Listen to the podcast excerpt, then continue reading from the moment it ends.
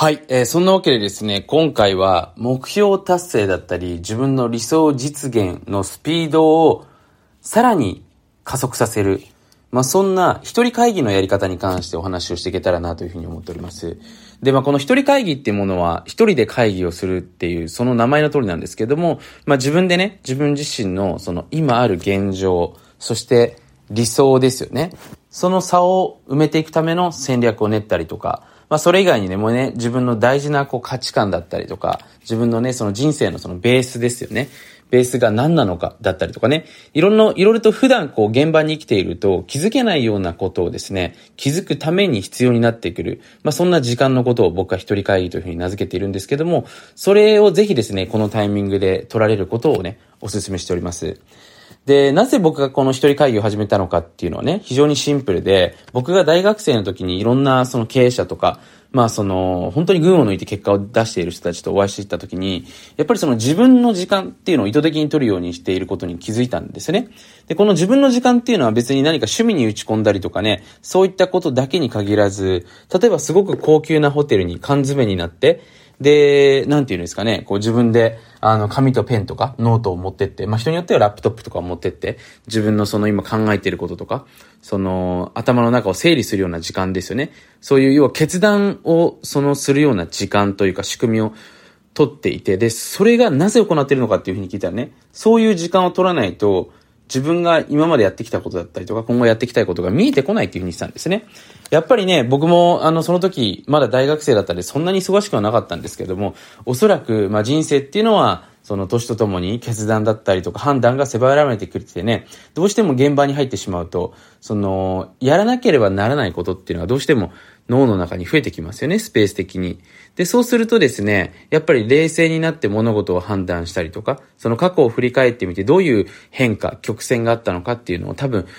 自分で確認する時間がないんだろうなっていうふうに思ってたんですね。その時から僕もね、あの、こういう自分で物事を考えていくというか、その、考えるとはちょっと違うんですけれども、自分でそのいろいろ思い出したりとかね、その自分のその人生のディレクションを決めたりする時間は絶対に取った方がいいなということでね、まあ当時から僕はその一人会議っていう時間をね、なるべく毎日の中に持つようにしてたんですね。で、僕の場合はその家だと、そのなかなか集中ができなかったりとか、他のに気になることがあってね、なかなかその自分が考えることというか、あのー思考をこう、張りめが、張り巡らす方にね、意識が向かなかったので、僕自身はなるべく喫茶店に行くようにしてね、まあそこでコーヒーを飲みながら、こう紙とペンを用意してね。まあ僕の場合は手帳を見ながらですけれども、まあいつまでにどうなりたいのか、そのために何をするのかなっていうところから練習をしてたんですね。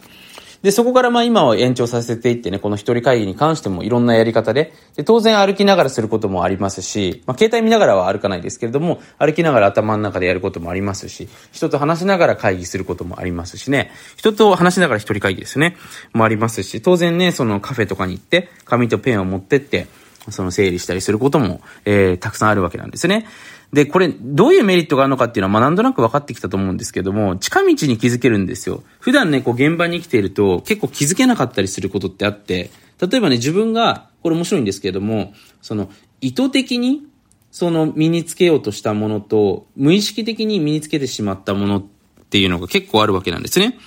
例えばそら、富士フィルムさんとかね、聞いたことあると思いますけれども、もともとほら、フィルムメーカーですよね。でも、今、その医療の方向性とか、ちょっと方向性変わってきてますね。で、これって、まあ、いろいろとね、その業態がシフトしていったんですけれども、その自分たちの本業の中で、勝手にこう得られてしまった技術っていうのをうまく応用していったがゆえに、そういった新しい方向性での、その、まあ、活動というか、評価されるものっていうのをうまくトランジションすることができたと思う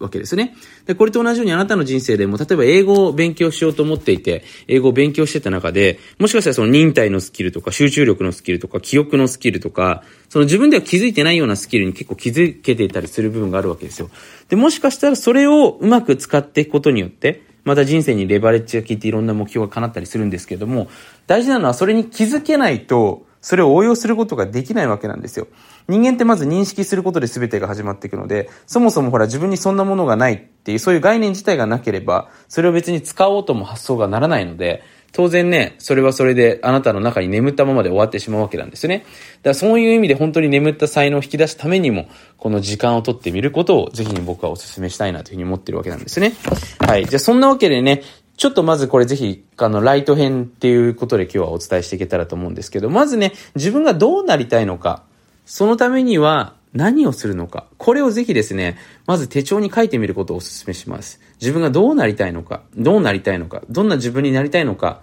どんなものを持ちたいのか、ね。まあ、どんなものを与えていきたいのかっていうのもいいですよね、これ。まあ、質問としては。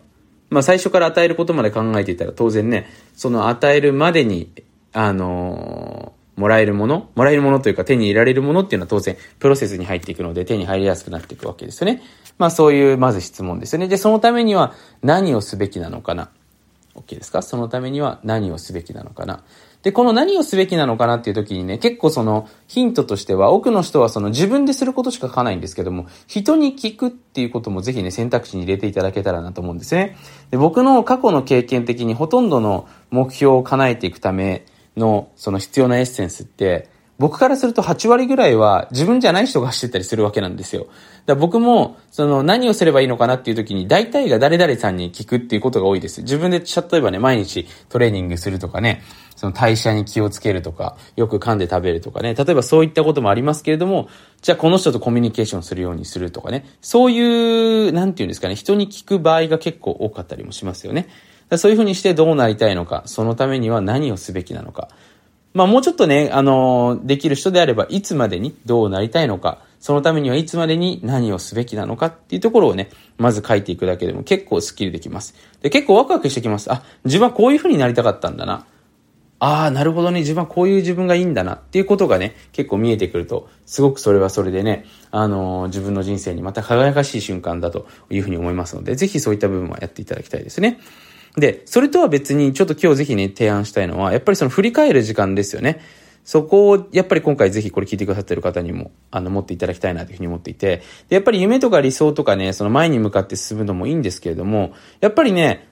あの人っていうのはこうバーンアウトしてしまったりするわけなんですよ。どんな人もね、やっぱりその継続して何かやっていけるんですけど、僕ですらね、やっぱりその1ヶ月とか2ヶ月とか大きな単位で見た時にね、そのペースダウンする時ってやっぱりあるんですよね。で、それは自分で止めてしまってる部分ももちろんあるわけなんですよね。で、それは自分で止めてしまってる部分もありますし、なかなかその自分自身が変化しているかなっていう感覚がやっぱつかめないと、人間ってやっぱりこう変わっていったりとかね、その変わったことが何かしらの形で、まあ評価としてね、出てきたりすることに喜びを感じるわけですよね。昨日よりも例えば今日は朝早く起きれた。これすごく嬉しいことですよね。誰も嬉しくない人いないと思うんですよね。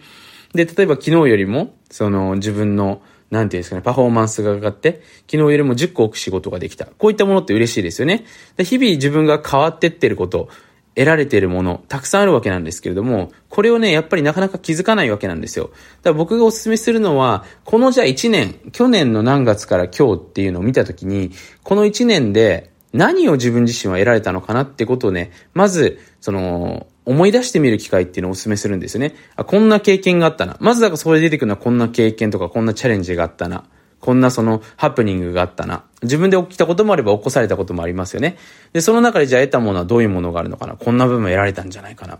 こんな部分たくさん自分としては得られたんじゃないかな。っていうものもたくさんありますよね。でそこでまず得たものっていうのを書き出してみる。で、もう一つ僕がお勧めするのは、その変わったことも書いた方がいいですよね。変わったこと。ここの、その、一年の間に自分の中でこういう部分が変わった価値観。じゃあ、例えば今まで自分はね、自分が一番セルフィッシュな生き物だったのが、その人にギブしたりとかシェアすることを第一に考えていくような、その価値観に変わってきました。みたいなね。その自分の変わったこととかっていうのね、これなかなか表に出てくることってないんです。得たものはほら多くの人はね、例えば車買いましたとかね、英語を多少話せるようになりましたとか結構出てくるんですけども、変わったこと、変化させたもの、もしくは変化したものっていうのを、聞いた時にあんまりそれ出てくる人いないんですよね。なんですけれども、こういった部分が実は結構大事だったりもしますので、変わったことは何なのかっていうところをね、ぜひ書き出していってみる。で、じゃあそこを、その次に大事なのは、それらを使って、じゃあ今後、どういう人生を送っていくと自分自身がベストなのかっていうのも最後聞いた方がいいですね。これをしていくことでですね、本当に今自分が手に入れたものっていうのを、またうまくそれを人生の、その、新しいですね、こう、鍵にして、新しい扉を開けるようになってきますので、ぜひそういった部分をね、ちょっとこれ聞いてくださってる方にもやっていただきたいなというふうに思っております。まあ、そんなわけでね、本当に今の時代ですね、こう忙しくていろいろやることとかね、その、タスクが増えていく時代だと思うんですけれども、そんな中ね、こういった時間本当に大事ですので、ぜひね、これをきっかけにとっていただけたらなというふうに思っております。